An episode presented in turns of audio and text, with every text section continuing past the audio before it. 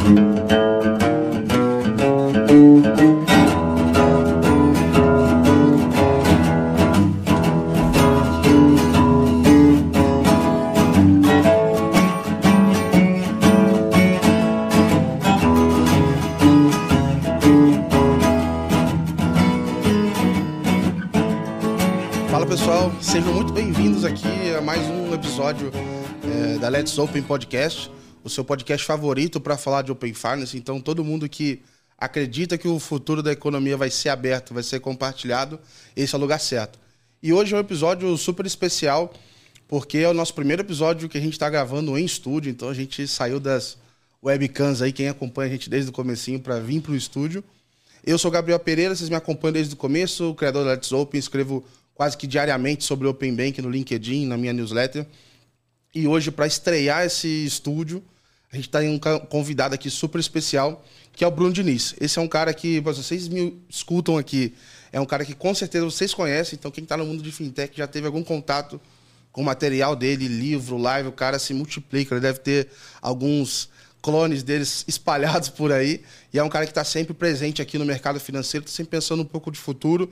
Então é super legal ter a presença dele. Bruno, brigadão você estar tá presente aqui conosco hoje, cara. Sensacional, Gabriel. Obrigado, obrigado aí para parabéns aqui também. E, e, muito honrado de estar nessa nova fase aqui de vocês, aqui em estúdio e tal. Pô, a parada tá, tá tomando outra proporção, hein, cara. Mas, novamente, é uma honra estar aqui com vocês, falar com, com a audiência de vocês também super qualificada.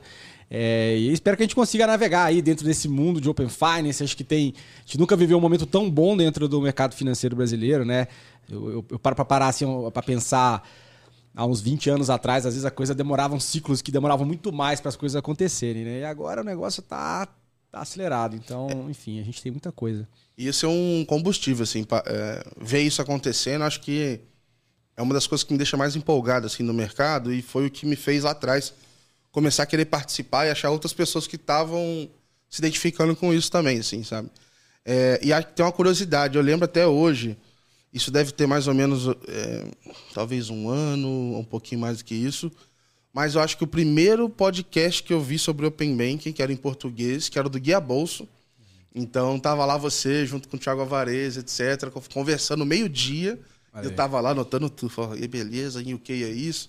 Eu lembro até hoje, ah, que tem a regra dos 90 dias e não sei é. o que, e eu anotando tudo e compartilhando lá com o pessoal do banco e tal. Então, é, legal. é legal pra caramba, pô, ver se isso, quanta coisa aconteceu de lá pra cá e você tá presente. Então, cara, brigadão de novo aí pela presença. Show, show. E todo mundo que acompanha aqui sabe que, cara, eu, antes de entrar na, no nosso dia a dia aqui de negócio, eu gosto de saber de carreira, cara. Então, queria saber um pouco mais, cara quem que é o Bruno? De onde é que você vem, cara? O que, que você foi aprender antes de você parar nesse mundo aqui de, de fintech, cara? Não, show de bola. É assim, acho que a boa parte da minha, da minha carreira foi no mercado financeiro mesmo. Assim, já fiz outras coisas, trabalhei em indústria na, na Philips, mas na época de estágio. Já fui fundador de empresa júnior também, então já tive essa, essa, essas passagens. Mas minha porta de entrada no mercado financeiro foi o Unibanco. Uhum. Então eu entrei pela porta do Unibanco nos idos de 2008. É, pouco tempo depois aí já passei pela fusão ali com, com o Itaú. Na verdade, eu recebi a notícia no treinamento que estava rolando. Eles tinham, o Unibanco tinha um programa que era um programa da seguradora do Unibanco, que era de agentes de benefício. Então era o cara que basicamente era o agente que ia é, cuidar da parte de previdência também e de outros produtos seguros. E aí tinha um treinamento que rolava na minha turma era no Nordeste e tal. E a gente recebeu o anúncio ali, e assim, pô, 2008, você sabe, o mercado também tava naquela loucura, né? Sim. De crise, subprime, aquela coisa louca. E, e aí foi um pouco dessa passagem aí, eu acho que minha porta de entrada foi por aí. Minha família veio de banco, né? Meu pai era do Banco do Brasil, é, muito trabalhando em, em rede de agências. Rodamos o Brasil com aquela parada de cada dois anos mudar de cidade, uhum. que a pessoa não sabe se você é filho de militar ou se você é filho de. que, você é bancário. É, ou é bancário ou é militar, não tem como errar muito, exato, né, nessa exato. coisa. E, e, eu vivi muito isso, cara, assim. E, e, esse lance de ficar mudando de cidade também, eu acho que me ajudou muito essa questão de adapta, adaptabilidade, assim. Eu acho que é uma característica que hoje todo profissional que está em diferentes áreas, né, e sobretudo aqui falando de mercado financeiro, o cara precisa ter uma, um, essa noção de impermanência, né, cara? Daqui o negócio muda mesmo e a gente tem essas transformações. Essa sensação de estabilidade não existe, né? Ela, ela é uma armadilha, né? Ah, sem dúvida. E, e, e, aquele lance que eu via muito de carreira de vários, vários, vários, vários anos. É, hoje eu sinto que a gente tem uma, uma reinvenção do, das carreiras, do, do, que você faz. Às vezes, dentro da instituição, você se reinventa pra caramba, dependendo da instituição, obviamente. É, mas foi muito que eu vivenciei. Eu tive muito esse exemplo do meu pai, né? Trabalhando em banco, né? Por mais que era rede de agência. E aí eu entrei para essa porta do Unibanco, depois teve a fusão com o Itaú. Depois, isso, isso eu estava em Minas Gerais, atuando em Minas. E, e aí eu entrei para a área de Wealth Management Services do Itaú, né? Aí comecei a fazer aquela cobertura. Vou fazer um parênteses aqui rapidinho. É, essa área de, de wealth, né? O pessoal chama de WMS. Exato. E eu também trabalhei no Itaú e eu jurava que era Walter Moreira Salles, cara. Por um, por um bom período eu achava que era Walter Moreira Salles e tal. e isso era até motivo de piada entre os treinistas, assim, porque de vez em quando rolava essa confusão, cara. Pô, mas isso é uma boa para mandar, para fazer a pegadinha de quem tá entrando na área, né, cara? Exato. Vai é... lá falar com, com, com o WMS ali e tal. E tem a torre WMS lá, então Exato. então rola essa confusão ainda do que, que a gente tá falando e tal. Pois é, cara. E aí, pô, fiz essa transição, depois eu fui trabalhar no outro banco que foi o, o Indusval, quando ele, ele, ele mudou com, com o Warburg Pincus, que foi um fundo de private equity, botou dinheiro uhum. no banco, aí chamou, ele passou a chamar BIP, Banco Indusval and Partners, e aí eu fui, eu saí um pouco da área de WM, de Wealth Management, fui para e fui para a área de, de Corporate Banking, né, aí trabalhando ali. Depois disso fui para o Modal, é, na área de Corporate também, que foi a minha última passagem, e depois é, é eu enveredei para o mundo da consultoria.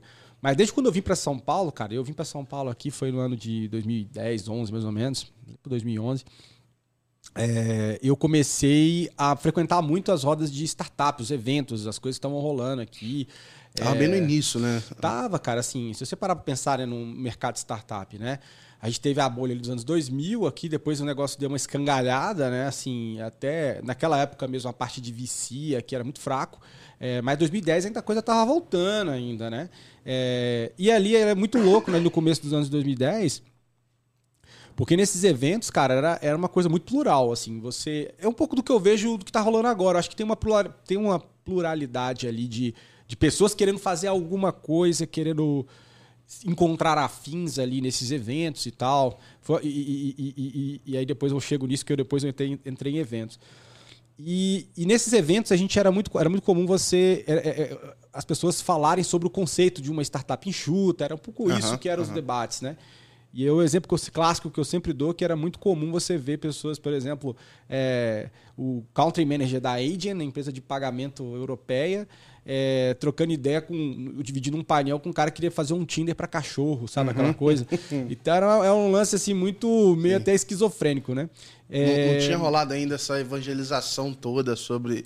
E já teve um episódio que eu falei muito aqui com algumas pessoas. É saudosistas do Startup Weekend. Da, é, eu também eu me envolvi, já organizei Startup Weekend já. Mas antes disso, tinha uns eventos aqui da BR New Tech, da Bad Young, o Flávio Pripas, o pessoal Henrici, esse pessoal todo fazia uns eventos com recorrência. E tinha network incentivado, que é o nosso brasileiro uhum. não sabe fazer network. Então, assim, uhum. aí tem que te dar um número lá na entrada, aí fala assim, ah, junta todo mundo que é oito aqui naquele exato, canto, todo mundo que é seis, né? É... Tem um, tem um é, fast meeting também, que o pessoal... É, exatamente. 30 é. segundos vai um, faz o pitch pro... Pô, eu achava legal, cara. Então, assim, durante o dia, como diz, trabalhando em banco e à noite com essa. Depois eu comecei a, a, a ser chamado para alguns pro, programas para dar mentoria na parte financeira, para startups, né? A gente tinha o programa Startup Brasil, se não me engano, que que fazia eu isso. Desse, né? E aí eu também fui mentor ali de algumas startups. É... E aí é o seguinte, cara, eu comecei a ver depois, isso foi 2011, 2013, eu vi que pô, é, é, a coisa começou a, a, ouvir alguns murmúrios de que, que seria fintech, né? De que, uhum. que seria essa verticalização dentro do mundo do startup. Né? A gente falava de startup como muito amplo, e aí tá falando de startup meio financeiro, educação e tudo mais. Aí eu falei, porra, tem tudo a ver, eu gosto desse meio, sou da área financeira, vou tentar ver o que, que é isso. Aí da época eu tirei umas férias, Fui para fora, aí vi que realmente a parada estava acontecendo. Uhum. Nessas eu conheci uma galera de Singapura é, que fazia um evento chamado. É, era uma organização, na verdade, que chamava Next é, Bank na época. E depois eles mudaram o nome para Next Money. É, basicamente eles faziam o quê? Cara, era a mesma coisa que aquela galera que fazia lá do BR New Tech fazia de evento, de pô, fomentar a cena, é, mas só sobre fintech. E no mundo uhum, inteiro. E com uhum. vários capítulos. Assim. Legal, legal. Aí eu falei, cara, eu quero. Aí eu bati no papo com o cara e aí eu insisti, pô, eu quero fazer isso do Brasil e tal. 2014 ele me deixou fazer, finalzinho de 14. Em 15 eu fiz meu primeiro evento. Foi o primeiro evento de fintech do Brasil. Maneiro. Foi o Fintech Talks, a gente fazia. A gente fez até antes da pandemia aqui pipocar. É, depois virou podcast. É, e aí eu comecei, fiz os eventos dos caras, porque geralmente eles faziam um campeonato de startup, então eu fazia a, final na América Latina aqui. Ah, que legal. E aí a gente se conectava e eu levava a galera, o vencedor aqui lá para Hong Kong. Eu fiz três anos isso aí. Porra, que de levar. Aí fiz pra Hong Kong. Foi quando eu fui também em Singapura, conheci os caras pessoalmente e tal. É, pô, e eu amo a Ásia, assim, também. De- Desde quando eu fui, assim, a Ásia é Eu tive é uma- um relacionamento curto com a Ásia que eu, eu morei seis meses em Singapura. Fui para uma startup lá. Que legal. Era um. Era um. Era um enjoei de, de artigo de luxo. Na, aí, basicamente pegava bolsa de madame usada e revendia pro redor da Ásia. Assim. Olha só. Mas eu já tava na época. Tinha um evento grande que eu não tô lembrando o nome agora, que era feito pelo aquele pessoal daquele portal do Tech Nation. Hum. E aí eles faziam um evento lá também e tal. Aí eu falei, cara, eu não consigo pagar, eu... deixa eu entrar aí de, de, de ajudante, eu carrego caixa, dá um jeito e tal. É. Aí acabou que no final das contas não deixaram, mano. Infelizmente a, a história não tem um final feliz, não. Pô, Mas foi muito legal, assim, sentir um pouco do que tava rolando lá. É. Só que, é, pra, pra mim, ainda tudo é muito cru, assim. E aí eu vejo você falando dessa época aqui de fintechs, eu me pergunto, assim, é, desses nomes que você viu, talvez, em competições e tal, alguma foi pra frente e tal? Porque eu imagino que nessa época, empreender com fintech deveria ser muito ruim, porque não tem nem 10% da infra que a gente tem hoje, né? Hoje, se eu juntar aqui quiser montar o Let's Open Banking, cara, eu monto isso aqui num prazo que eu nem imaginava ah, quando era em 2015, assim, né? Sem dúvida, não. E, e legal, assim, no primeiro evento que a gente fez, é, que foi que foi 2015, é, tinha lá uma roda, a gente fez na Waira, aí tinha lá o Sérgio Fúrio, tá aí até hoje, né, na época chamava Bank Fácil, agora é Acreditas. É, tinha o Arthur Farache, que tinha Intu, e agora ele está com um outro, um outro business, que, me fugiu o nome aqui, ah, focado na parte de ativos é, exóticos ali, eh, financeiros. Então tinha, tinha uma galera, cara, que o, Dan, que tava no. é, é, é, é, que tinha uma startup de, de crédito, até ela até hoje. Então a gente. Legal, legal. Aquela galera, tem muita galera que ainda tá aí, entendeu? É, e é legal ver isso, sabe? De ver essa turma que, que perseverou. E, e é muito engraçado, cara, porque assim, o paralelo que eu fazia na época, assim, era, era investimentos ainda baixos ainda, sabe? E de repente, e eu acreditando, e todo, e todo mundo tava ali naquela vibe acreditando que o ecossistema fintech brasileiro podia, podia virar referência, sabe? E aí foi uma sucessão de fatos que a parada, porra, explodiu, né? É referência na América Latina, é referência para o mundo em termos de é, potencial de negócio, em termos de arcabouço regulatório, né? Então a coisa avançou. Mas assim, só para encerrar esse capítulo aqui, né? Eu, eh, fui fazendo os eventos e aí, de repente, começou a pintar a oportunidade. O pessoal da prefeitura está fazendo um evento chamado um, um festival São Paulo, São, Pa- São Paulo Tech Week, chamaram para ser curador. E a partir daí, como eu fazia parte do capítulo Brasil aqui e trocava muita ideia com o que estava rolando com um cara de Barcelona, de, de outros caras que, igual a mim, abraçavam isso, é, eu comecei a ser demandado para consultorias. Legal. Aí eu abri minha consultoria, vi que aquele era espaço e, e- e tomei esse, esse rumo, entendeu? É, e aí as outras coisas foram acontecendo, a aula, a, a- a aula na FGV, a aula na, na- na USP, depois fui outras oportunidades como a FData também que, Aham. eu, que eu concilio junto com o meu negócio e, e- e livro, depois inclusive tem aqui um, um, um para te deixar depois e Oh, assinar velho. aqui, é o Oh, exemplar oh. pra tu aqui. Então, mas é isso assim, cara. Acho que a gente teve, a gente viu uma efervescência, é muito legal. Acho que é um ótimo momento para citar o mercado financeiro, sabe? É, não exatamente agora, porque a gente está no inverno, mas vamos, vamos falar assim, tipo, ano passado, no, Mas- mesmo, no mesmo mês, estava top e tal, assim. é. Mas o bom é entrar na baixa, né? É, também- também pegar entendo. barato, né? E eu acho que essa crise, esse momento agora, vai dar uma. Acho que vai dar uma, uma, uma refrescada, uma atualizada em coisas que talvez estavam ali um pouco Se fosse- descalibradas. Se o mercado financeiro, assim, de tecnologia fosse uma, sei lá, né, uma planta, foi, foi a poda. Rolou É, uma poda exato. agora e agora vão, vão crescer novamente, assim. Com perdão do trocadilho, foi, foi poda também. É, né? exato, foi. Foi porque... Tá sendo para alguns caras aí, tá tão. Ao mesmo tempo que eu acho que a minha sensação também é que a gente, olhando né, para os últimos anos, talvez a gente tenha é, visto algumas valorizações até um pouco acima da média.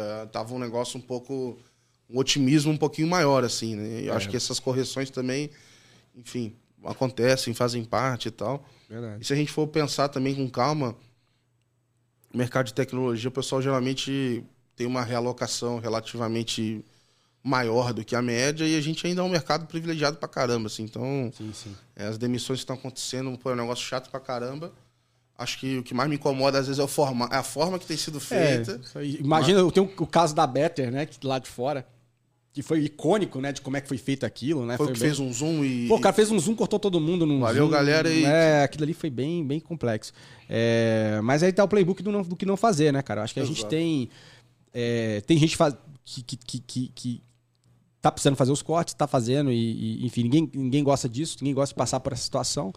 Mas eu acho que tem um esforço da comunidade Layoffs Brasil, a galera tá totalmente empenhada para E absorve rápido, cara. Porra, porque banco também tem uma necessidade grande, outras instituições, não, não só as, inova... as startups, mas também instituições incumbentes ali também tem essa necessidade, né? Vou te perguntar aqui, que assim, é, ainda na parte da sua carreira, que eu acho que. Cara, fazer evento é um negócio meio de louco, assim, né? É um trabalheiro do caramba. Então, assim, como é que foi para você essa virada de sair do mercado financeiro, assim? Eu imagino que, cara é uma remuneração relativamente confortável e você, de repente, cara, você vai mudar no outro dia, vai fazer teu primeiro evento. Tu não sabe se alguém vai, se não vai, como é que vai ser esse negócio, vai chegar no dia, qual que é o problema que vai dar, porque é certo que vai dar um problema. E essa virada de chave de assim, cara, eu vou abraçar e vamos embora. De repente vai ter consultoria, eu curti esse negócio. Porque para mim, e aí acho que até com o Open Bank é um negócio que acontece assim, faz, assim, olha, entre eu curtir e eu viver disso aqui, tem tem um caminho é. que pode ser um caminho que chega, pode ser um caminho que eu não sei qual é, assim, como é que foi pra você? É, pra mim, primeiro é acreditar naquilo que você tá fazendo, cara. Assim, se na época que eu tava em banco e eu conseguia tirar um gás esse, cansado depois do fim do dia, de ainda pra ir nos eventos de startup, é porque aquilo eu gostava. Sim. Aquela parada me fazia bem, entendeu? Então, quando você começa a. E você, tá, você, você observa que tem aquela tendência, está no começo, você sente que você tem umas skills que aquele ambiente pode aproveitar você só vai no que você acredita, assim. É, obviamente que eu tinha reserva financeira, fiquei tipo um ano e meio sem, sem, sem praticamente sem fazer grana, cara. Assim, Até é, pra cabeça, né? Não assim, só pelo lado da grana, mas. É, é mas, mas assim, é, é, é, reduz o padrão de vida. É, é como qualquer pessoa que vai empreender em qualquer parada nova, seja no startup e tal. Só que a startup ainda tem. Tipo, você ainda corre atrás de investidor. No caso aqui, eu tinha que realmente fazer as coisas virarem e fazer minha consultoria virar também, né? É, então o lance, o grande, o grande ponto é acreditar. E também tem o lance da jornada, cara, porque assim, em 2015 eu, eu tinha acabado de fazer 30 anos. Eu sou de 85. Então, eu falei assim, cara, é, tô disposto a pagar o preço aí de mais uns, sei lá, quatro anos, é, vendo o que, que vai dar. Uhum. É, e, cara, na jornada você sempre vai conhecer gente. Na jornada sempre você vai mostrar que você veio. E, eu tenho a fé de que a coisa melhora, que outras paradas, outras portas abrem, entendeu? Uhum. É, pior, sabe o que é? é, é tem colegas meus, cara, que às vezes eu bato um papo com a turma e eles estão reclamando da mesma coisa, tipo, uhum. desde 2015, cara. 2013, alguns, 2011, outros.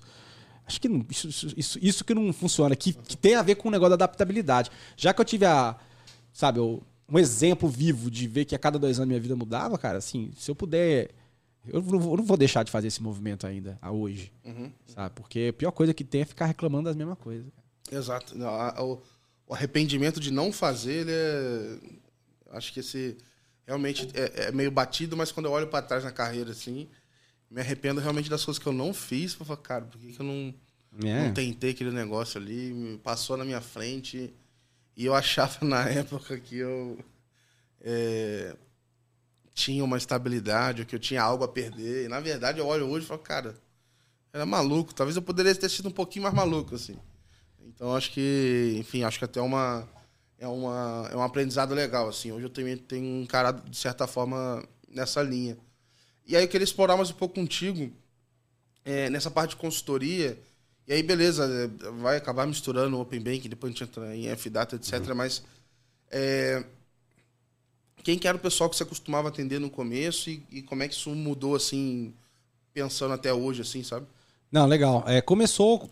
Os primeiros clientes, de fato, cara, foram, foram bancos. A gente teve banco, teve órgãos governamentais estrangeiros também, pinta muito. Até mesmo pelo esse relacionamento, essa, essa rede que eu tinha fora. Então, desde o governo do Reino Unido, Canadá, Peru, Hong Kong também já, já, já, já atendemos, e, e, instituições financeiras. E basicamente tentar ajudar eles a apresentar esse mundo, destravar isso, trazer referências. É, é, bastante do que a gente faz e elaborar algumas estratégias em conjunto. Né? É, tem a parte também é, é, é, de treinamento, de uma forma ou de outra, a gente também faz. Eu também dou muita palestra também, uhum. então é, também acaba passando por ali, pelo mesmo, mesmo canal, né? É, mas vai bem, vai bem, nessa linha, cara, assim. E, e, se manteve. É meio que esse, esse é o padrão. Acho que a galera confunde muitas vezes, a gente acha que a gente é consultoria para fintech. E o que, o que, eu não faço é atender fintech de fato, assim. É, mas eu mantenho, mas pelos eventos, eu, é, é, é, eu acho importante manter o que me trouxe aqui, que é uhum. realmente continuar mantendo esse diálogo, dar esse palco para as fintechs, como eu fazia nos eventos. É, e aprendendo com o que os caras têm para falar. É, então. Entendeu? Se eu me afastar dessa essência, e eu até assim, depois que a pandemia bateu, eu senti uma falta de, putz, é, acho que o evento cumpria esse papel. Uhum. E foi 2019 o último, aí 20 já viu, né? Aí eu falei, ah, vamos tentar retomar isso com, com um podcast, mas não era um podcast de entrevista. Meu podcast era só realmente fazer análise de notícia e tal. Uhum. uhum. O tempo acabou ficando escasso e eu acabei deixando. É, mas é isso que eu falo, assim, é, é, é não sou uma consultoria também de fintechs, mas a, a, a, estar perto das fintechs e ajudá-las de alguma forma é, é, ainda é importante para o que eu faço. E é um modelo de negócio legal porque, assim, você pensando assim, você precisa, para desempenhar suas funções, etc., você precisa saber o que está rolando, né? E aí você vai lá e desempenha.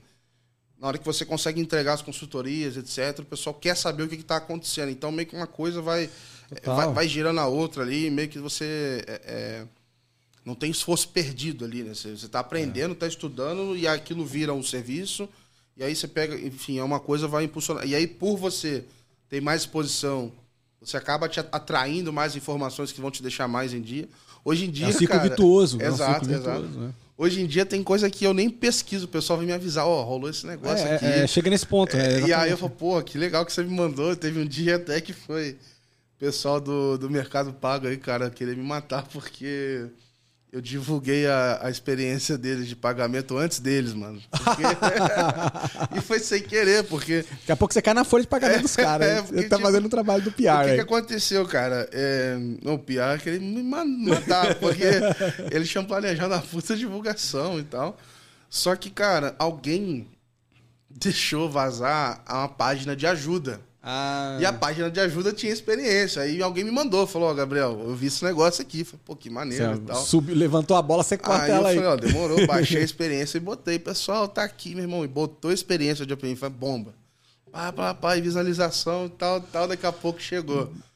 Pô, velho, a gente vai divulgar esse negócio amanhã, não tem como você apagar. Falei, pô, claro que é, tem. Mas rolou um vacilo tá. também de não é, de deixar a parada é, fácil ali, é, né? Tipo, mas, eu, não, eu, não, teria feito, eu não teria, obviamente. Não era, não, não era não public information, exato, era public information, só não foi sincronizado exato, em força aqui. Exato, né? você não vai ver é, é, furos de reportagem no Let's Open, não é? eu não tenho nem essa, nessa habilidade, nem, nem essa pretensão. Aí a gente foi, arrumou e tal. Olha só. É, mas foi, foi, foi engraçado, assim. Falou, cara. Mas assim. É, mas porque a galera vem falar. Então eu recebo várias coisas, assim. Mas eu recebo alguns também que são meio mal, assim. É. Tem, cara, um ou outro, até falando pra, pra, pra essa pessoa, ela tá ouvindo, ela não vai ouvir, mas ela precisa saber que tem, cara, alguns, é, alguns players, assim, do, do ecossistema e tal. Ah, por que, que você não citou minha empresa? Ah, mas isso aí, isso aí rola. Isso aí, você tem que ter um papo com o Danilo Martins da Finsider só pra, você, pra, ele te, pra ele te dar um, um banho de loja Exato, cara. Eu vou trazer ele aqui. Não, desabafei com ele no WhatsApp. Falei, caraca, não sei como é que você aguenta. Ele falou, cara, eu não sou jornal, cara. Eu não fiz um comparativo. É. Eu citei um exemplo que veio na minha cabeça e não foi o seu, cara. Desculpa. E aí é, rola, rola essa, às vezes rola Se quiser, essa... patrocina o Let's Open É, fica aberto. cara, porra, tu não é meu patrão. Você não patrocina, não faz nada. Aí rolou essa... De vez em quando rolam umas dessas, assim, cara. Mas, cara, que legal, assim, essa... esse momento aí de você ter feito essa... Eu, eu curto muito esses modelos de negócio. Tenho estudado alguns caras, assim, vejo um movimento muito forte lá fora... É de produção de conteúdo, de newsletters e etc. E o pessoal cada vez mais seguindo pessoas e não necessariamente uma marca, assim. Então é um negócio que acaba ficando muito pessoal. E no final do dia é, é, é esse contato, esse network é que faz rodar essa roda. Né? Então você estuda, é, o que você estudou não está perdido. De repente você estuda e você monta um teu curso, você monta uma aula. Se essa aula você parar de vender, ela vira conteúdo, você publica e gera mais gente. Então, assim, não, não tem nenhum esforço. É. não tem nenhum esforço, um esforço que você se perde, assim. Né, bons tempos que a gente vive aí, que a parada realmente a gente consegue é, orbitar ao redor de educação e, e, fazer disso um meio de vida. Sim, né? sim. Informação, educação, engajamento, comunidade. Né, que é até um dos pilares do Fintech Talks, que era o evento que eu faço, que é de, de comunidade, engajamento e, e, aprendizado de uma forma indireta também, entendeu? É, ouvindo da boca da galera e se conectando com a turma depois, entendeu? Uhum. Que foi um pouco do que eu vi quando eu comecei com o evento startup. Uhum. Porque assim, o ambiente startup, cara, é um dos mais abertos que tem. É, pensa só. Quando, quando eu, eu, eu, eu, eu, eu tava em banco, cara, meu sonho era pô, trabalhar num grande banco de investimento. Uhum. Só que é uma patota braba pra você Dormir lá negócio. dentro. É, não, não, mas assim, até você chegar a ter é, esse tipo é. de conversa, não é tipo, você não vai. Você não vai como alguém que tá interessado num, num, num evento onde tá essa turma. Não tá. É um clube muito mais fechado. Esse clube de startup, cara, é super aberto. É. Assim, tá lá, você vai lá, fala, Seja você, é, daqui a pouco você se motiva, se inspira, segue um caminho. É um cara que é de veterinária e é. apurar mais bem, ele entende que tem um negócio legal e ele entra lá e o pessoal recebe. Exato. Startup Weekend tinha essa pegada também, né, de fazer isso. Eu também já realizei hackathons também depois disso, a minha empresa, é, para alguns players. Então, assim, é muito nessa pegada de, de construção coletiva, de não ter uma uma barreira, tipo, aqui você não entra, tem que pagar um pedágio, tem que, sabe, aquela coisa. É, então eu sinto que isso faz toda a diferença né, no, no, no, fluir das coisas, né? Então é, isso me ajudou também a encontrar esse espaço. Com o Open Bank eu estou sentindo isso, é, que isso saiu um pouco das startups e está indo um pouco para os bancos. É, legal. Então eu estou vendo um cara do bancão trocar um pouco mais de ideia com o do outro, que é de isso. repente ele não falava. É, nas comunidades o negócio sendo aberto. Cara, nem, às vezes até por necessidade. Cara, eu preciso testar contigo, senão o negócio não vai. Mas se a gente não fizer aqui, nós dois vamos ser. É o ecossistema, cara. É, é a arquitetura aberta de um ecossistema. Se você não poder falar com outro na transparência, eu acho que tem esse grande ponto, cara. Se o mercado financeiro durante muito tempo, a arquitetura fechada, é cada um no seu silo é meio que. Assim, obviamente a gente sabe que a turma se conversa, obviamente, mas era uma coisa meio que cada um cada um na sua. Não tinha. Aqui é por uma questão de necessidade. Você falou, tem que ter a integração, tem uhum. que ter a conversa para poder conseguir seguir avançando, né? E desenvolvendo. Então, é, essa é a beleza, assim. Eu acho que esse, essa mudança de paradigma é muito importante, cara. Legal. Aí quero entrar um pouco na, na, na jornada aí. Quando é que foi a primeira vez que você teve contato assim com a palavra ou com Open Bank, né? De repente você teve contato nem era essa palavra ainda. Legal, cara. Bom, como eu falei, né? Como eu fazia os eventos, a gente batia muito papo com a turma de fora e tal. É, lá para os vídeos de 2016 ali já já estava escutando o que estava rolando e tal. Inclusive foi pauta de um, de, um, de, um, de um evento que eu fiz da Next Money aqui, que eu fazia um evento anual dos caras, né? Aqui na, na América Latina, como eu falei. E aí numa dessa tinha um, um, representante do regulador lá que a gente bateu um papo. E aí eu perguntei assim, ah, e, e Open Banking? Ele não sabia, falou assim. Uhum. Aí eu fui explicar o conceito e falei assim, ih, cara, isso aí é lá pra frente. E o lá pra frente chegou mais rápido do que eu imaginava. Porque Caraca. isso foi em 2016, se eu não me engano, esse papo. E porque em 15 a gente já estava fazendo os eventos, nessa edição específica foi em 2016. É, o que? E... 18 que começou no Reino Unido? Alguma coisa não, assim? não. De, de, eles já estavam, eles já tinham discussões antes disso. Se não me engano, em 2015 eles começaram a, a parametrizar. 2016 a gente começou a ter as reuniões e tal. Uhum. E aí 18 que o negócio foi pro ar, né? Uhum. É, mas já estava sendo, já tava sendo discutido e trabalhado. Tanto que o México tentou correr atrás lá e tal, e não deu muito certo o modelo deles, antes mesmo do Reino Unido ter estabelecido as bases. Legal. Né, e que realmente eu considero do que o Reino Unido fez, porque o PSD2 ali meio que deu uma geralzona, mas os caras do Reino Unido especificaram, foram mais uhum. a fundo e tal. É, que inclusive bateram na questão de padronização, que é um lance que o PSD2 agora, com PSD3, os caras vão ter é. que entrar nisso. No, no evento que eu tava lá, o Congresso Mundial, eu vi os gringos perguntando assim: vamos, vamos falar francamente. O PSD2 morreu? Era meio que é, nesse nível. É, é assim. é desse nível. Cara. Vamos jogar fora, vamos fazer outra coisa agora? Assim. É, mas, mas é aprendizado, acho que faz parte desse, dessa jornada, né? Nada é perfeitinho ali. Mas eu acho que as bases do que o Reino Unido ensinou, ensinou ali deu, deu, deu, deu bom. E as primeiras conversas que você tinha no Brasil, você é, era visto como um negócio meio maluco, meio. Não, era um negócio que parecia tão distante, cara. Assim, a gente tem. É que a gente pegou um vórtex aí de um monte de coisa. Assim, ó, vamos lá, 2016 eu tive esse papo que o camarada não sabia o é, que, que se tratava.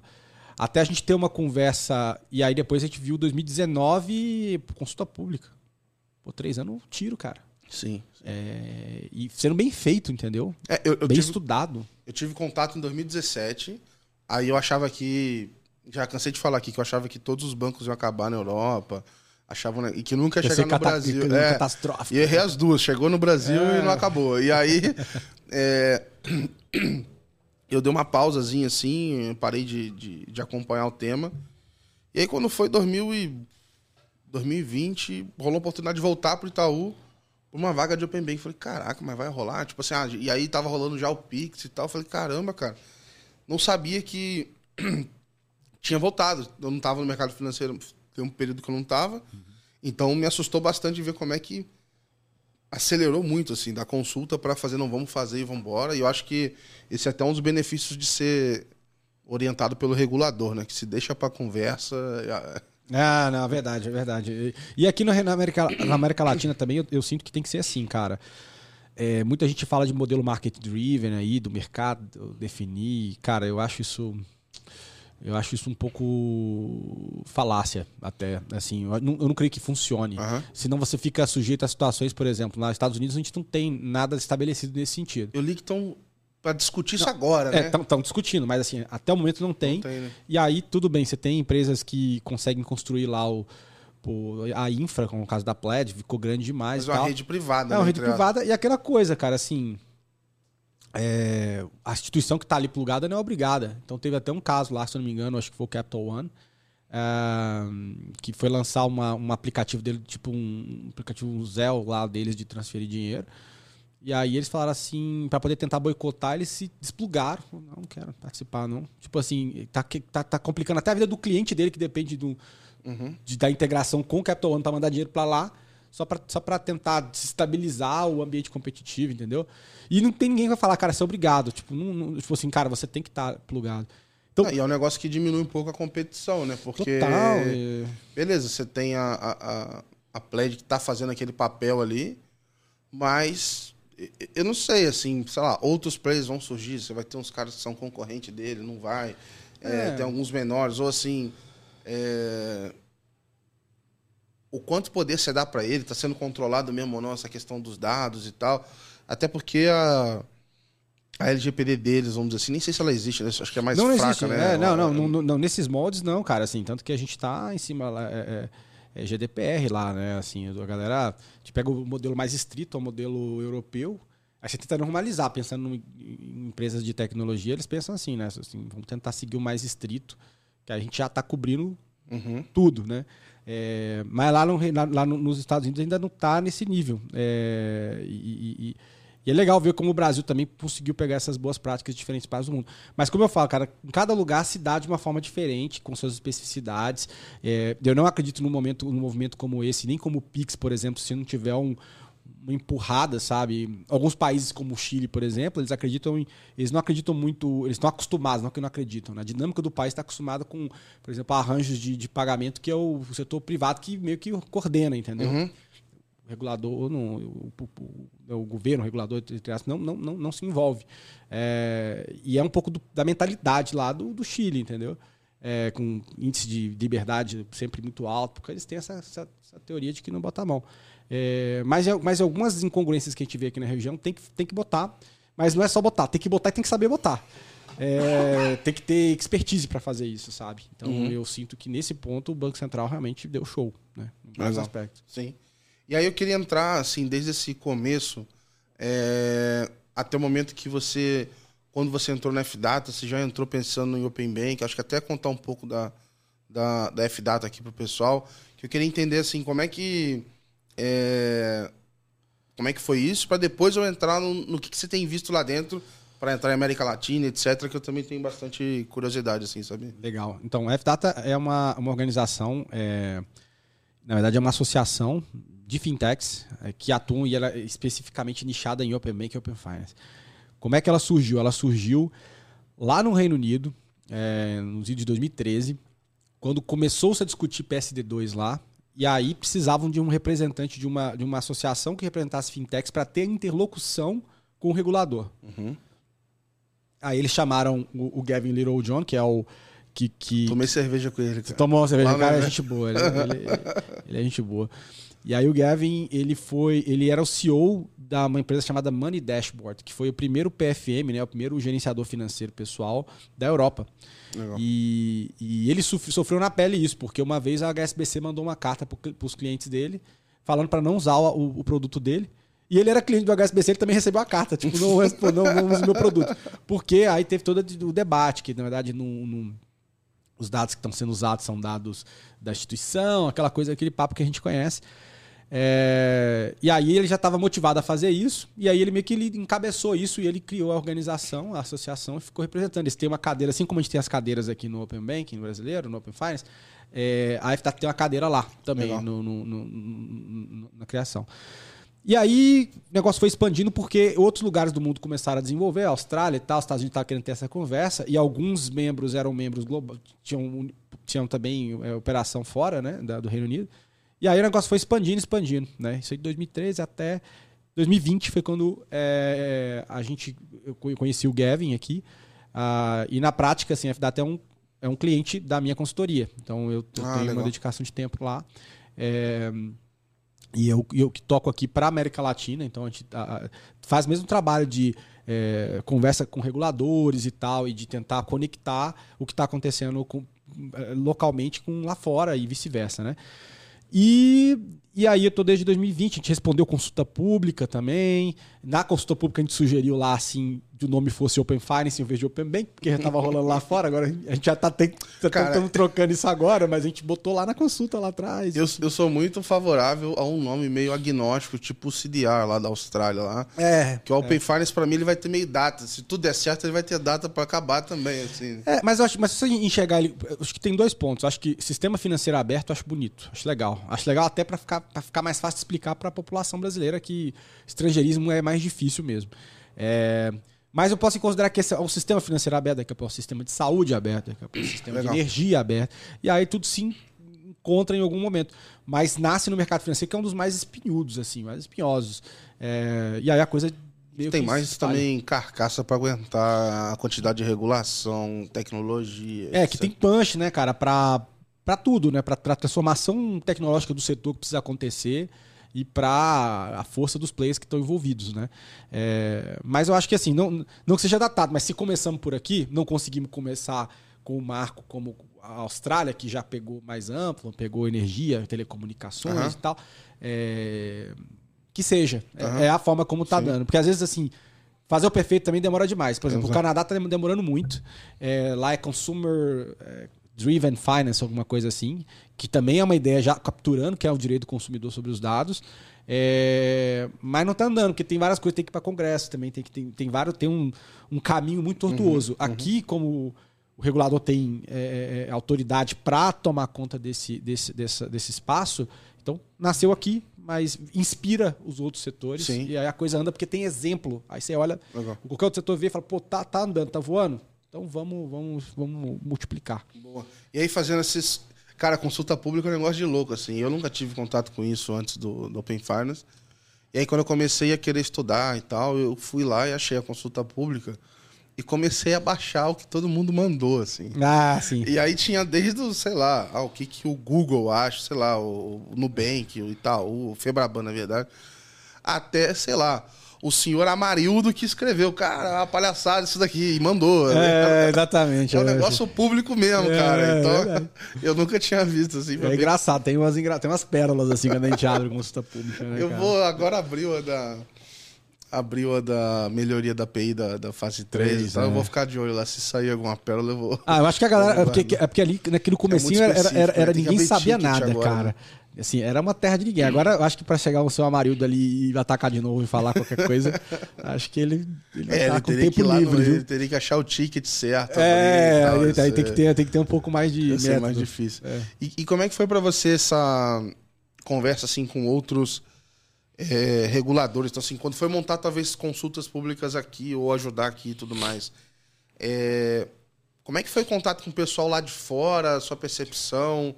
Legal. Porque, sinceramente, quando eu fui no evento, o pessoal tinha muito interesse pelo que estava rolando no Brasil. Uhum. É, porque parece assim, nossa, vocês estão se movendo muito rápido.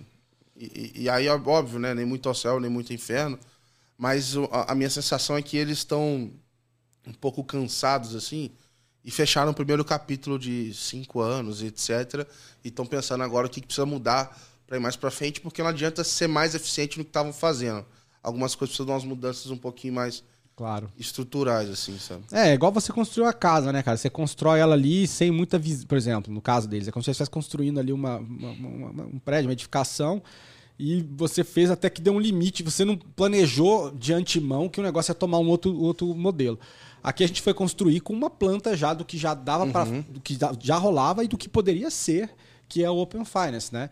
É, e, e, assim, muito do que eles, do playbook ali, né, do livro de regras do que, do, do que é isso, foi os caras que escreveram. Sim. Então, uma base de tentativa e erro, e a gente absorveu tudo isso e, e, e hoje avança, né?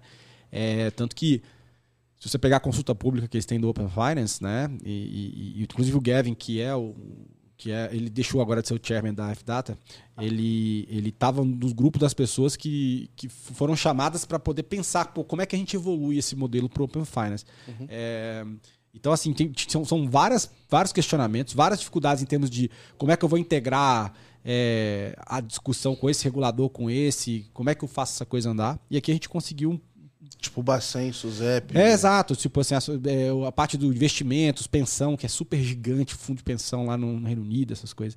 É, então a gente teve um pouco dessa dificuldade. Então aqui no Brasil, cara, é, a gente teve essa vantagem de olhar o que a Austrália fez, olhar o que o Reino Unido fez e poder construir um caminho um pouco mais próprio. Uhum. É, é, e vai ficar e vai tomar uma cara também muito muito particular, né, cara? É, e sendo referência. E, e, é impressionante como é que a gente vai. Quando, quando eu vou em outros países assim, quando o pessoal fala assim, nossa, mas como é que vocês estão com essa velocidade? Como é que vocês conseguiram fazer tudo isso? É, e eu acho que tem não só o mérito de como o regulador desenhou isso, mas de, da, da, forma como o mercado está se envolvendo. Uhum, acho que uhum. isso é fundamental também. É, uma coisa que me preocupa um pouco é que, como são várias coisas, de certa forma, isso pode é, dificultar a gente a melhorar o que já está no ar, assim, né? Como a gente tem que cuidar. Pelo menos assim, já que o cronograma meio que congelou e está sendo revisado agora, acho que é um momento bom para pensar sobre isso, etc. Mas eu fico imaginando você com as quatro fases live, mais as subfases, né? Que elas são quebradas em várias. Como é que de repente você foca em melhorar a fricção da fase 2, que talvez é, o melhor custo-benefício para você cuidar. Como é que é. você tira uma fricção da fase 3 só para o Pix? E, e, acho que foi muito legal que o Bacen no começo falou assim: olha, é para botar tudo, até TED, até DOC. Mas Sim. depois falou: olha para o Pix primeiro, depois a gente vê o resto. É, é. é, e, e, aí me preocupa um pouco esse escopo todo. Como é que a gente faz esse ciclo de aprendizado, assim, sabe? Que o que no Pix foi muito. aconteceu, né? Ah, nasceu o Pix o mais simples possível e ele tá sendo. Tem um roadmap, né, pra expandir. muita coisa, né? É, eu, assim, cara, eu já vi também até em matérias aí do própria diretoria do Banco Central falando que é, talvez se alguma coisa que eles erraram foi a questão da, da, dimensionamento do prazo. É uma coisa que até a gente falou também lá atrás, é, mas de um jeito ou de outro, a gente sabe como é a dinâmica, cara, assim. É, eu acho que foi bom ter sido ambicioso nesse ponto e depois meio que dar uma, uma, uma, uma caída na real, assim. É, faz parte do processo. Dá um sustinho ali. É, e aquela coisa que você falou, você começa na ambição e aí, se você precisar, você, você, você corta. Uhum, e depois uhum. você tenta botar, é, expandir para mais para frente, né? Dar suporte aí para outras, por exemplo, assim, o Pix. Pix agora é, é, tem que ser o foco. Depois a gente vai suporte para todos os outros TED e tal, uhum. coisa que já está caindo até em desuso em alguns casos. É, mas é isso, assim, eu não, eu não vejo com maus olhos isso. Isso faz parte desse processo de aprendizado. Um, e eu acho que a gente está saindo bem. Mas eu mas também concordo contigo que esse lance de você é, fazer um trade-off aí entre. É, pô, custo, custo-benefício aqui de focar bastante, resolver, deixar assim, perfeita a fase 2, uhum. é, é, onde a gente pode extrair muitos da, da, dos benefícios que, que se espera né, inicialmente aí desse, dessa implementação. É, não é trivial e, cara, vamos, vamos sair. A gente também acabou de sair de, um, de uma greve de Bacen, a gente teve vários várias coisas no meio do caminho que não estavam previstas. É, e eu acho que a galera deu show, cara, assim. Eu acho que quando o envolvimento e como as organizações estão conseguindo, e até porque quando a gente fala de banco, obviamente tem uma estrutura um pouco mais, mais parruda, eles botam mais gente, mas tem startup também que tá ali, coloca uns caras e, e às Não vezes. é fácil conciliar os dois papéis ali, cara. não Quem é. fica dividido ali é guerreiro pra caramba. Total, eu tiro o chapéu pra essa turma aqui. Esse- essa turma tá construindo a parada no dia a dia. né? E quando a gente olha aqui pra, pra América Latina, você acha que tem alguém que tá um pouquinho mais próximo? Eu já ouvi falar que é, é, o México a gente tem mais um não regulado rolando. É, agora eu, eu, eu conheci o pessoal lá da Datanomic no Uruguai, que está começando com. é, olhando lá para PJ e tudo mais, mas entendo que ainda é um não regulado, assim. É, qual que é a sua percepção assim, geral de América Latina? E tem alguém mais próximo do Brasil? Então, cara, eu, inclusive, a gente fez aqui da FDATA um giro na, na América Latina. A gente tava para fazer ele há um tempão, mas assim, a Aham. pandemia, depois Omicron, aquela coisa vai ficando difícil. Uhum. A gente conseguiu fazer agora em junho. E aí a gente girou, a gente foi em. A gente foi na, no Chile, a gente falou aqui também com o regulador do Brasil, eh, não só, e partes interessadas, tá? O Ministério da Fazenda em alguns lugares e, e- e associações de fintech, banco e tudo, para entender tudo que tá rolando. Eh, então a gente foi no Chile, Colômbia, eh, México, Brasil. Uhum. Né? Eh, cara, México realmente eh, teve uma sucessão de erros lá. Eh, acho que fica- ficaria até extenso falar aqui. Mas eu o- só li uma headline nesses dias, foi assim, ah, é, os jogadores querem jogar, mas não sabem re- as regras. É, mas na verdade tá, tá travado o modelo lá, entendeu? A coisa não conseguiu se tangibilizar a primeira fase. Eles estão ainda na abertura de, de dados, tipo, que seria a fase 1 nossa aqui, Aham. entendeu? Abertura de dados de caixa eletrônico. Que a fase 1 é quase com aquecimento, né? É, não, assim, pô, vamos nem- ver se as equipes estão aí. né? Pois vamos é. ver se as equipes tão, sabem mexer com a API e tal. Então o cara tá muito, muito incipiente e, e há um problema de turnover brabo lá no, regula- do, do regulador, entendeu? É, já, tipo, três anos já trocou três vezes, Ai, né? Então... Esse é o medo que eu tenho aqui. Me falaram que não precisava ter. É. Com eleições e tal, assim. É, mas, a- mas a gente tem um. Pelo menos a gestão atual tem uma, tem uma né? agenda. E conseguiram botar isso no ar até antes também, que é um outro ponto que eu acho que é muito importante quando a gente pensa nisso. Para não ficar suscetível a nenhum tipo de agenda política, sabe? Uhum. É, complicar isso, um negócio que vai trazer tanto benefício aí, sabe, para o cidadão. É, mas enfim, a gente tem essas diferenças. Então, México é, saíram na frente, mas complicaram, então agora você tem que voltar atrás e corrigir. É complicado. Você já gastou energia, já gastou, já gastou esperança do pessoal e tudo mais. É, é- é difícil. É, a gente tem Chile que acabou de passar, eles estão bem no comecinho, acho que tem, tem condição de fazer um negócio redondinho lá. E tem a Colômbia que acabou de passar hoje aqui um projeto, mas eles Ah, começaram com um projeto que é o seguinte, não mandatório. Aí- E aí, assim, e tentando converter isso para algo mandatório. Mas, poxa, em conversas, inclusive nas entrevistas, e a gente está também com um projeto F-Data para fazer, vai sair um relatório em breve junto com o BID, né, o Banco Interamericano de Desenvolvimento, que a gente está fazendo em conjunto, para falar sobre isso. E em umas entrevistas falando mesmo com o regulador brasileiro, eu falei assim: olha, eu perguntei, e se não fosse mandatório, como é que seria? Eu falei assim, eu acho que não seria, né? fazer. Não, e quando sair, me avisa que a gente faz a divulgação aí, cara. Vamos- Ah, não, pô, vai ser, vai ser massa. Mas, mas, Animal, mas é um pouco isso. A gente está nesses diferentes estágios e Brasil dando show, mas assim, a gente tem que entender que cada lugar tem uma realidade, sabe? Tem um, um, um mínimo de eh, do que dá pra fazer, mas não tem receita de bolo, cara. Uhum, Cada forno tem uma temperatura diferente, você tem que tirar o bolo antes, depois.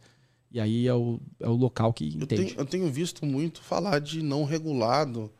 É, inclusive, às vezes eu recebo aquelas é, pedido de consultoria de expert que chega um, um e-mail lá Sim, sim. e tu cobra alguma coisa e fala uma hora. E às vezes chegam uns nomes que eu nunca ouvi falar na vida, assim. E aí eu vou pesquisar um ou outro e todo mundo não regulado. Assim. E aí eu falo, cara, não sei o que, que mudou da tecnologia de, da época que só tinha um guia-bolso na rua e mais alguns players para agora, mas o negócio meio que explodiu, assim. Tô vendo muita gente fazendo, assim. É, E eu tenho uma certa preocupação. é, Não é preocupação a palavra, mas curiosidade de saber como é que isso vai mudar. Porque eu acho que assim, o, o- o não regulado, e aí acho que, enfim, né, queria até ouvir um pouco da tua opinião, mas assim, para mim ele, ele convive bem porque ele é mais ágil, você testa, e aí você, pô, sentiu o valor, beleza, eu vou fazer o regulado, e aí o não regulado vai servir para atender um escopo que, cara, sei lá, a gente nunca vai regular os dados de Uber, de economia compartilhada. Pô, Beleza, aí eu vou, eu vou lá e, e pego. Ou para testar algumas coisas novas, mas eu ainda acredito que, cara, realmente o mais confiável para se montar, montar um modelo de negócio são os dados regulados mesmo, né? É, mas eu tô vendo todo mundo baseado quase que nesse não regulado. E aí me preocupa assim, cara, de repente esse negócio vai avançar tanto que os caras não vão nem mexer. É, mas é oportunidade de negócio, né? Porque no final do dia é o seguinte: é... dá para fazer muita coisa. Dá para fazer coisas que não estão num formato regulado. Então, que basicamente a gente está falando de eficiência de dados, de você entender, de uhum. você pô, extrair insights e tal. É, isso vai continuar tendo, assim, mas todos esses caras, pelo menos os, os mais sérios que eu vejo aí, estão é, trabalhando, seja ativamente na parte regulatória, nos países que atuam, uhum. é, ou tentando entender como o modelo de negócio deles vai transformar depois que a, que, que, tiver avanços na, na seara regulatória, como vai conviver, diferentes soluções. Né? Acho que todo mundo está tentando. Acho que tem um espaço aí, assim. Uhum. O, o, lance é, é, é, é, encontrar o que é ótimo. Tanto que assim, tem vários caras lá de fora que até hoje não deram as caras aqui. Sim. Entendeu? Porque também, como é que vai ser o choque? Alguns estão esperando o negócio arredondar mais e também não vão ficar aqui. Às vezes o modelo de negócio que eles vão ter que desenvolver aqui num uma, uma, um braço não regulado, num, uma, uma atuação não regulada, não, não vai demorar para encaixar, entendeu? Eu bati um papo com. E eu vou falar aqui também, porque mano, eles não vão ouvir isso aqui. Se ouvir é bom, é um bom sinal. Mas eu bati um papo com o pessoal da Truleia lá, cara. Conversei com eles no evento, foi até no escritório lá conhecer e tal. E perguntei um pouco de como é que eles olham para um país, quando é que eles vão entrar ou não no país. Porque, cara, o que tem de PR deles, a Truleia entrou, não sei aonde, Truleia fez parceria é. com não sei quem. É. Falei, cara, como é que você avalia isso? E eles têm, têm, um playbook que é quase que assim, olha, eu preciso ver se o flow de iniciação de pagamentos é bom. É isso aí. Se ele for bom e ele tiver apps grandes de investimento ou de jogos ou alguma coisa nesse sentido, ali a conta meio que fecha, e aí eu entro com a parte de dados, etc., como complementar, porque eu não posso depender só da de dados hoje, senão é. a conta para mim não fecha. É então ele precisava muito da iniciação funcionando bem, assim. É, e aí eu até queria pegar um pouco assim da sua percepção desses players que tem lá fora, Truleia, Fink, Play, de vários caras que são gigantes, assim. A gente já tem unicórnio, já tem compras astronômicas e tal. Você acha que vai ter um unicórnio desse no Brasil aqui, assim, é, aqui de dentro, não estou dizendo nem, nem fato deles virem aqui, mas a gente vai ter um mercado que vai fazer ter um unicórnio aqui dentro, assim, cara? Sem dúvida. Sem dúvida, cara. Poxa, a gente tem unicórnio em diferentes é, subsegmentos do mercado fintech. É, acredito que a gente vai ter sim, é, ainda mais quando de fato tracionar alguma solução assim. E não estou falando só de player que vai bater na parte de infraestrutura, mas caras que vão utilizar todo o potencial da infra do, do, do OpenFire para desenvolver modelo de negócio, né? Uhum. que é o grande enabler aqui, é você é como você vai é, destravando essas, esses, essas features aí e do que o cara consegue construir em cima. Sem dúvida. Acho que tem um caminho bacana aí de muita coisa interessante para poder sair. Legal, cara. Inclusive eu tô dando uma olhada assim, sempre me, me, me chamou a atenção quando eu olho lá para fora, que falava, pô, eu tô pesquisando sobre o Open Bank, eu só escuto falar de Enabler, mas eu não vejo o caso de uso e tal. É isso então aí. eu tô sentindo que vai ser uma uma pressão agora em todos os enablers, eu acho, uma, uma iniciativa deles, falar assim, olha, eu vou ser o cara que vou puxar o caso de uso, porque é. se depender do cara grande, eles não vão ser rápidos o suficiente. Então eu preciso ser criativo para entregar o negócio pronto para o pessoal pegar e começar Sem dúvida. a usar e, mais. E, mas isso tem a ver também, Gabriel, com mais com mais players entrando. Assim, uhum. assim, é, é tem os obrigatórios vão estar tá lá. É, que vão fazer algumas coisas inovadoras, mas não vai ser nada disruptivo. O que, que é o status atual, na minha ponto de vista, tá?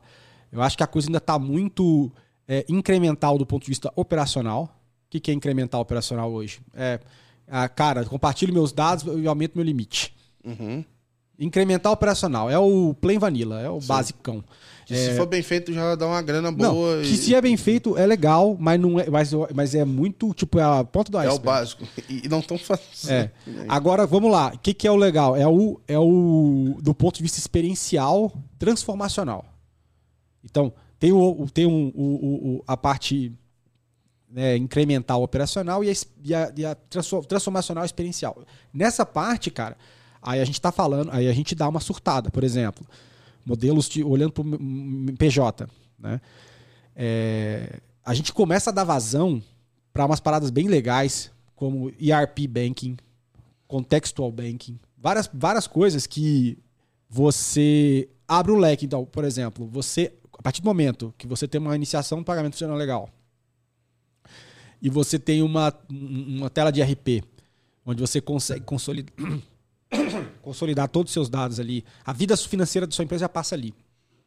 E você tem a oferta financeira lá, e você comanda as contas dos seus bancos, todos que você opera a partir dali, é, arrebentou. Então, isso no, no, no, no, pessoa jurídica. Pessoa física, é, eu acho assim, tem muito caso de PFM. PFM vai virar commodity. Sim, sim. Já tá virando Europa. Já. Olha como é que já tá lá. E, e tem cara que. Tá confuso, tem já... PFM lá que tá voltando, dando um rollback, né? Meu modelo de negócio não é mais esse. Eu vou virar pro B2B, que aconteceu no Brasil, que também lá fora. Pipocou um monte. E assim, eu não, eu, não, eu acho o seguinte, cara. A parada vira o jogo quando um Google entrar nessa parada, já tem iniciação, tipo um Facebook, né? Que uhum. eles já têm ali licença para iniciador. Eles não precisam ser banco, só precisam o seguinte, cara, ele fazer o que ele sempre fez bem. É user interface. Uhum. Ele pega, ele vai. Você já está acostumado com. Você gosta dos, dos, produtos que o Google entrega, beleza? Então você Sim. faz. Se você pegar aquela, aquele dashboard deles e você iniciar pagamento a partir dali, cara, é, é vai, vai, vai, assim, vai ser a morte dos apps. Sim. Silenciosa. As pessoas vão parar de usar a app. Então, eu fiz até um texto esses dias, e eu, eu, acho que, cara, às vezes eu. Não sei se eu sou chato com esse assunto, eu sou maluco, mas assim, eu sou muito fã desse modelo da Índia, que ele mistura um Pix com o Open Bank, um negócio meio. Não é, não é um Pix exatamente igual ao nosso, porque você consegue botar na sua wallet, você faz um setup do seu banco, uhum. você controla o, o, teu banco pela wallet, é como se fosse um cartão né, que você coloca ali e tudo mais. E aí você vai ver a lista de quem faz pagamento lá pela iniciação e tal. Big Tech. Cara, se não me engano, é duas Big Tech. Aí quando entra um banco, é um neobanco, é o terceiro ou quarto. É, e aí isso. já deu 90% do share. Então, assim, é, quando esse tipo de autenticação chegar aqui no Brasil, aí eu acho que o negócio vai virar.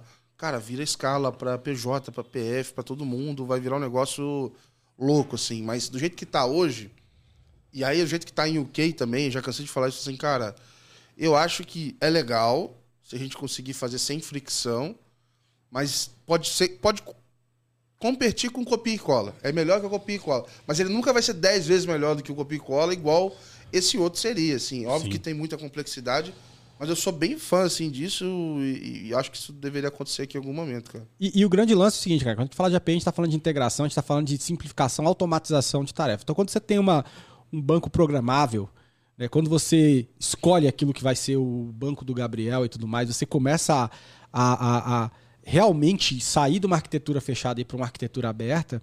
É, e aí isso, isso, isso começar a entrar de fato na cultura das instituições, porque vai ser possível, tecnicamente falando, uhum. é, aí a gente vê uma parada diferente. Então, assim, a gente está falando disso, de simplificação, de você parar, não precisar fazer nenhum tipo de tarefa chata, tudo isso automatizar. Automatização, a API também está aí. Você tá, é, integração, automatização, simplificação é, e cada vez menos contato para coisas triviais. Né? Pra, obviamente, eu ainda entendo que tem aí jornadas é, de produtos um pouco mais complexos de imobiliário e tal, que as pessoas, porra, não sei, não sei se você faria uma contratação de um, de um, de um, de um crédito imobiliário totalmente sem nenhum, sem falar com ninguém. Hoje a minha sensação é que para eu contratar um, um financiamento imobiliário, eu preciso fazer umas aulas primeiro. É. Entender, olhar os portais, saber que eu não estou fazendo a cagada. Pois é, porque é... quando é uma dívida longa assim, você, você pensa 500 vezes, né, cara? É... Mas é isso que eu falo, assim, eu acho que tem, tem esse potencial um pouco mais experiencial e de. É, e que vai quebrar conceitos dentro da instituição, porque a arquitetura aberta faz isso. A gente meio que viu isso no mercado de investimento com XP e tal. Uhum. Teve um papo que eu tive até com, com o Paulo da Frank Open Bank, que ele fala assim: olha, um negócio que sempre teve arquitetura aberta é corretor de seguro. Porque você está com o corretor. Você não. Você nem sabe. O que ele oferecer para você de produto, você, você pluga ali, você consome, uhum, entendeu? Uhum. É, você não está em cima da instituição. Né? Então, quando você tira isso do offline, bota isso no online, explode. Depois tem a XP também, que é aquela coisa, né? Uhum. Multiplicidade de, de, de, de, de soluções financeiras, de produtos de investimento. E aí, quando você explode isso para o mercado financeiro, cara, é, é assim muda totalmente o modelo mais hermético que as instituições costumam trabalhar. E eles têm que aprender a trabalhar em ecossistema, né? Que acho que é o lance que a gente está caminhando. E, e, acho que a diferença é que é, a gente tem que trabalhar em conjunto, né? Então, assim, é, eu tenho muita clareza que os produtos que da próxima geração, eles não vão ser feitos em grupinhos mais, cara. Então, assim, ou você entra na, na, na roda e entra de forma onde você consiga se destacar ali dentro, uhum. ou você vai ficar de fora da, da, da, dança ali, aí acho que o negócio vai ficar ruim, assim. É, eu queria aproveitar, depois eu, quero, depois eu quero entrar um pouco na parte do seu livro, mas a gente já começou a falar um pouco de futuro. E eu sempre brinco com o pessoal aqui, eu pergunto, eu peço para todo mundo um exercício aqui de futurologia para a gente ver daqui uns anos e falar assim, nossa, mãe, amo tudo, é, viajamos e tal. Eu não quero previsão é, trivial, tem que ser um negócio diferente. Então, assim, eu já ouvi falar de lá da game, da identidade internacional, já ouvi falar uhum. de, de um monte de maluquice, assim, coisas diferentes que são legais pra caramba. O que, que você imagina que a gente vai ver, cara, em 5, 10 anos? Ou o que, que a gente vai estar tá falando, assim, de possibilidades? Você já começou a falar algumas aqui, né? O é, que, que você tem mais na cabeça, assim, de, de coisa legal, assim, que te, te inspira, assim, cara? Cara, eu, eu, eu, vejo muito, e aí assim, a gente vai para outro tema, né? Mas eu vejo o mundo da criptoeconomia cada vez se aproximando desse mercado. Uhum. E quando você combina tudo isso, essas peças, é, é tipo assim, é mais insumo para você, é mais peça de Lego diferente para você juntar e fazer um negócio diferente. Uhum. Então, eu acho que tem uma, uma onda hoje agora de você trabalhar muito, por exemplo, soluções de usando finanças descentralizadas no back e no front você usando finanças tradicionais. O cara nem sabe que ele está usando aquele. aquele o DeFi, para mim, hoje, ele é talvez o que o Open Bank fosse para aquela galera em 2017. É isso, cara. Então, cara, me parece legal. Eu ainda não sei o suficiente. E vai chegar em algum momento. E eu tô correndo aqui para tentar puxar mais informações. E a coisa tá muito veloz, né? Que, tipo assim, o ciclo, pô, é o grande hype aqui é. Porque, assim, dentro do formato regulado, é o máximo que você consegue fazer de banco programável, de automatizações, simplificações da sua vida, é do jeito que a gente tem o Open Bank regulado. Quando a gente vai para essa outra escala aqui, ela não é regulada, mas ela também explode de possibilidades. Botar aí, o Zapier e... É exato. aí é smart contracts, é, outra, uhum. é um outro mundo. Mas esse mundo está se encontrando já, já tá, você está se comunicando. Então eu vejo muito isso, cara. Eu vejo é, a mudança de interface, a questão da morte dos apps. Eu acho que a gente também começa a sair um pouco dessa, como eu já falei, né? É, a gente vai ter outros tipos de dashboard para ver na sua vida, ou até mesmo com assistente pessoal mesmo que trabalhando junto com a gente no background, né? Entendendo, sendo preditivo. É o lance do contextual bem que eu falo, que é você é, ter o um entendimento. Você, antes de você saber que você precisa de alguma coisa, a oferta já está lá. E aí a gente sai daquela oferta invasiva, call center 33 vezes no dia, uhum. aquela parada toda, entendeu? Que a gente está vivenciando hoje. Eu me senti querido, né? 33 ligação no dia. Nossa, vou te falar, teve, tem dia aí que e aí os caras agora estão botando do 30-30, né? Acho que agora. É, tem que aparecer. É, um... mas quando não tá, a primeira coisa que eu ligo, eu falo assim: peraí, mas por que, que esse. Você, esse é um call center, por que, que não tá com 3 aqui na frente? Assim. Aí a pessoa, olha, a décima vez que eu vi isso hoje, eu falei assim: pois é, é, eu sei que não é culpa sua, mas Exato. É, tá errado isso. Pô, mas tu tá com paciência ainda, cara. não... Meu celular, quando toca, eu já falo, cara. Pior que eu não posso ficar sem atender, cara. Porque é, eu recebo ligação pra cacete. Cliente, aí eu toda hora é, é, varada na água, assim. Pô, é uma frustração. Fala, pô, agora vem um cliente, agora tá na hora. Quando vê, vem, um, é, vem uma ligação dessa. E, cara, é, agora eu queria entrar um pouco nessa parte. Quando é que você é, começou a escrever? Você resolveu, cara, quero fazer um, um livro aqui. Se não me engano, você já fez o segundo agora, já, já saiu. É, é. Esse aqui é o segundo, esse aqui. Esse já é o segundo, né? Que é o que eu vou te passar Porra, aqui. Tá aqui, sim, ó, na tela, aqui, ó. Põe na tela. Boa, boa. É o Nova Lógica Financeira. Mas o primeiro, ele foi o fenômeno fintech, uhum. que foi um pouco do compilado de tudo que eu viver, de, de, de conhecer o que está rolando aqui lá fora.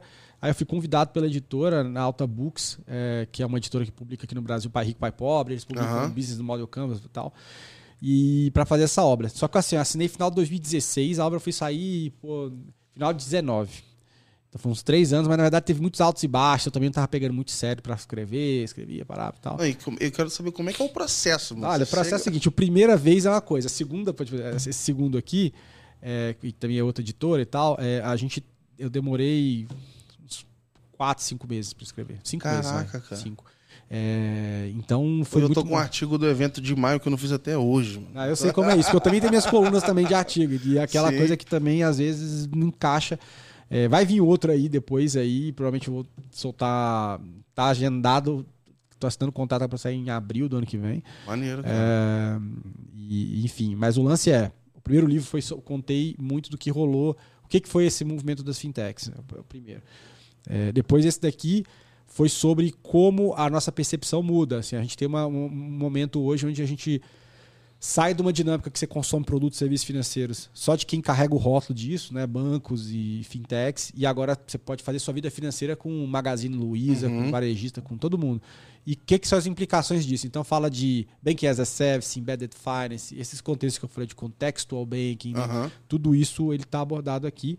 É, e de que, que isso significa para empresas, que é uma, é uma chance para as empresas monetizarem, é uma chance para os bancos também fazerem coisas diferentes não só controlarem, controlarem um ecossistema, mas também serem habilitadores de ecossistemas de terceiros, entendeu? Isso é uhum. é interessante. Uh, e, sobretudo, para profissional. O que, que representa profissional? Porque, assim, são mais oportunidades também, né? Exato. É, exato. Mas é isso, assim, o, o, um pouco do tema. Legal, e o, o, próximo vai um pouquinho mais além aí. Boa. Depois, quando tiver no momento, a gente fala. Boa. Não, quando vocês forem comprar, já usa o cupom Let's Open. Então, a gente não tem. Vamos fazer um sorteio é... futuro já. É, vou... eu, queria, eu queria falar contigo nesse, né, nessa, quando você fala assim, né? Todo mundo tá virando banco e tal. Eu, eu tô até com uma preocupação, até em termos de mercado, que assim, eu sou muito a favor, eu acho que o Open Bank também incentiva isso, há uma certa diversidade no pensamento de crédito. Então, é. provavelmente vai chegar crédito em outras pessoas que não receberiam essa, essa oferta em outro tempo. Mas pensando do outro lado da mesa agora, me preocupa as pessoas serem ofertadas e bombardeadas com crédito em todo, todo lugar, assim, e a gente ter um impacto negativo, sabe? As pessoas, que o crédito é, é, igual um remédio, né? Se ele não é. for na dose certa, é, é, ele é nocivo pra caramba, assim, sabe? Essa é a responsabilidade das instituições também, cara. Eu sinto que é a responsabilidade é, que precisa ter, acontecer. Inclusive, tem, pô, tem empresas de todo tipo, de, do, do lado dos bancos, das fintechs que seja, é, ofertando às vezes créditos que muito mais é um veneno pro cara, assim. Uhum. É, mas obviamente ninguém tá botando uma arma na cabeça de ninguém para isso. Sim, sim. É, o, o, lance é que tem que ter, acho que a gente tá caminhando para todos esses elementos também ajudarem a compor uma, uma, uma, uma leitura mais clara do, do risco, perfil de risco de um cliente, do, do, do, do, risco de crédito de um cliente. Então a gente uhum. tem, a gente está, a gente tá indo para esse lado. Né? E eu vejo assim, a, o benefício de tudo isso, cara, é, se dá em, em, em, mercados específicos. Por exemplo, uh, um iFood. Uhum iFood agora também está lá com essa prática, a Ambev também está. Ah, o Mercado Pago. Não, o Mercado Porra, esses caras, banco, né? esses caras entendem muito. O Mercado Pago entende, entende muito de e-commerce. O cara ali. É, o conhecimento, por exemplo, do iFood do, do restaurante é melhor do que um banco, porque ele tem, uma, ele tem inclusive muitos, muitos a pontos. Natura, não, vai. ele fala assim: quanto que o cara. Pô, é, qual é a nota média do, do prato, que tudo isso pode ser um dado não estruturado. Ele sabe o que é um restaurante que vai mal, que vai bem. É, ele consegue prever, ele sabe, ele tem uma, uma condição de saber. Então, para dar crédito ali, cara, eles vão tomar espaço de banco que dá, que, que dá dinheiro, Sim. dá crédito para restaurante, entendeu? Então, a gente está caminhando para essas especificidades, Legal. né? Animal. Bom, é, super obrigado, Bruno, pelo tempo, assim. Sei que, cara, a agenda não é fácil, mas foi que bacana que o primeiro episódio foi contigo aqui. É, deu pra inaugurar aqui. Inauguramos aqui o estúdio. Faltou só a cerveja, mas é que eu tô gripado Não, hoje. A gente, aqui, a gente ser... grava o próximo, quando, quando sair relatório, então a gente faz com cerveja e tudo mais. Boa. E, cara, queria deixar aberto espaço aí, cara. A hora do jabá é agora. Então, um recado, beijo pra mãe. Pode ficar à vontade aí, cara. Não, legal. Assim, pô, antes de mais nada, obrigado pelo convite. Acho que super promissor, marca nova, bonitona e, e espaço é, bacana. Acho que tem como eu te falei, assim, um pouco do que motivou a fazer esse movimento, cara, é exatamente isso. Acho que é a parada que você acredita e tal. Sei que você está devotando agora uma energia maior ainda na parada. E faço votos que dê certo. Eu sei como é meio solitário, difícil. É, como a gente às vezes não tem muita noção se vai dar certo ou não, mas eu, assim, você é um cara que tem, tem competência, carisma e tudo, você vai, vai voar. É, e o que eu deixo é o seguinte, pessoal: é, tem os livros, né? Acho que tem os dois aí para falar a respeito: o Fenômeno Fintech e a Nova Lógica Financeira. Meus artigos também, tem, tenho coluna na Exame, na Numis, que é uma plataforma da Febraban e na Cointelegraph, é, que fala mais de cripto. Então, se quiser me seguir também, é LinkedIn, onde eu mais sou ativo. É, e no Instagram também, então arroba Bruno EV Diniz, no Twitter e Instagram. E Bruno, link, se digitar Bruno Diniz e Fintech lá no, no LinkedIn, acho que você só vai achar eu. Então... Ah, isso aí é fácil achar o cara. É. Assim, né? Então, super recomendo aí, pessoal, acompanhar o Bruno. Assim, acho que como eu falei, desde o começo do Open Bank eu já estava olhando ali as informações com ele, acho que sempre vi um negócio diferente e todos os outros temas de inovação, acho que é legal com a pessoa que está sempre por dentro. E você que acompanhou o episódio, queria te agradecer mais uma vez. Estou é, bem feliz com esse novo formato que a gente está tendo agora, então A gente vai criar aqui outras mesas de discussão, outros formatos e tudo mais. Aproveitar mais esse contato pessoal que faz toda a diferença. Obrigado por acompanhar e já compartilha aí esse, é, o episódio. Comenta o que vocês curtiram nesse formato novo aí, que vocês também ajudam pra caramba a Let's Open. Grande abraço aí, pessoal. Valeu. Valeu, pessoal. Abraço.